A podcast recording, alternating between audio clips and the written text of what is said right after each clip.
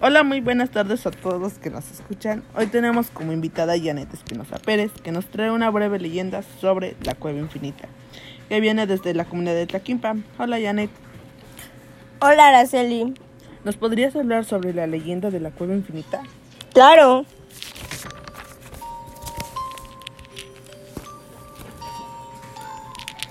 En la comunidad de Tlaquimpa hay una leyenda sobre una cueva infinita que si la visitan probablemente se puedan perder y no podrán regresar.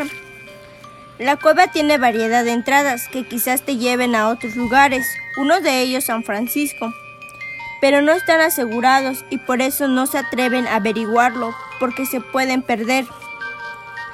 Se dice que esa cueva es el hogar del demonio, es en donde se puede manifestar y al ver que hay gente que lo visita, el demonio se quiere apoderar de cada alma que vea, porque algunos entran sin, permiso.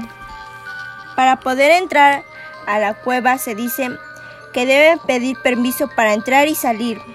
Para aquella persona que no lo hiciera, el demonio se podría quedar con su alma y que, y que quizás lo ha logrado. Por eso las personas que visitan ese lugar se han podido encontrar piedras con rostros de personas y entre otras cosas y cada piedra que existe en él no lo pueden agarrar y llevárselo porque si no los podría perseguir y apoderarse de su vida. Por eso le llaman cueva infinita porque nadie ha podido experimentar hacia dónde los lleva. ¿Y existe esa cueva?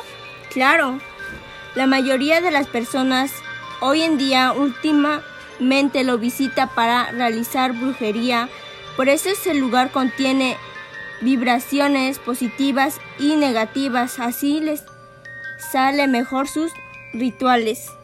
Wow, impresionante. Muchas gracias por compartirnos esta leyenda. De nada. Pues nos despedimos y hasta la próxima.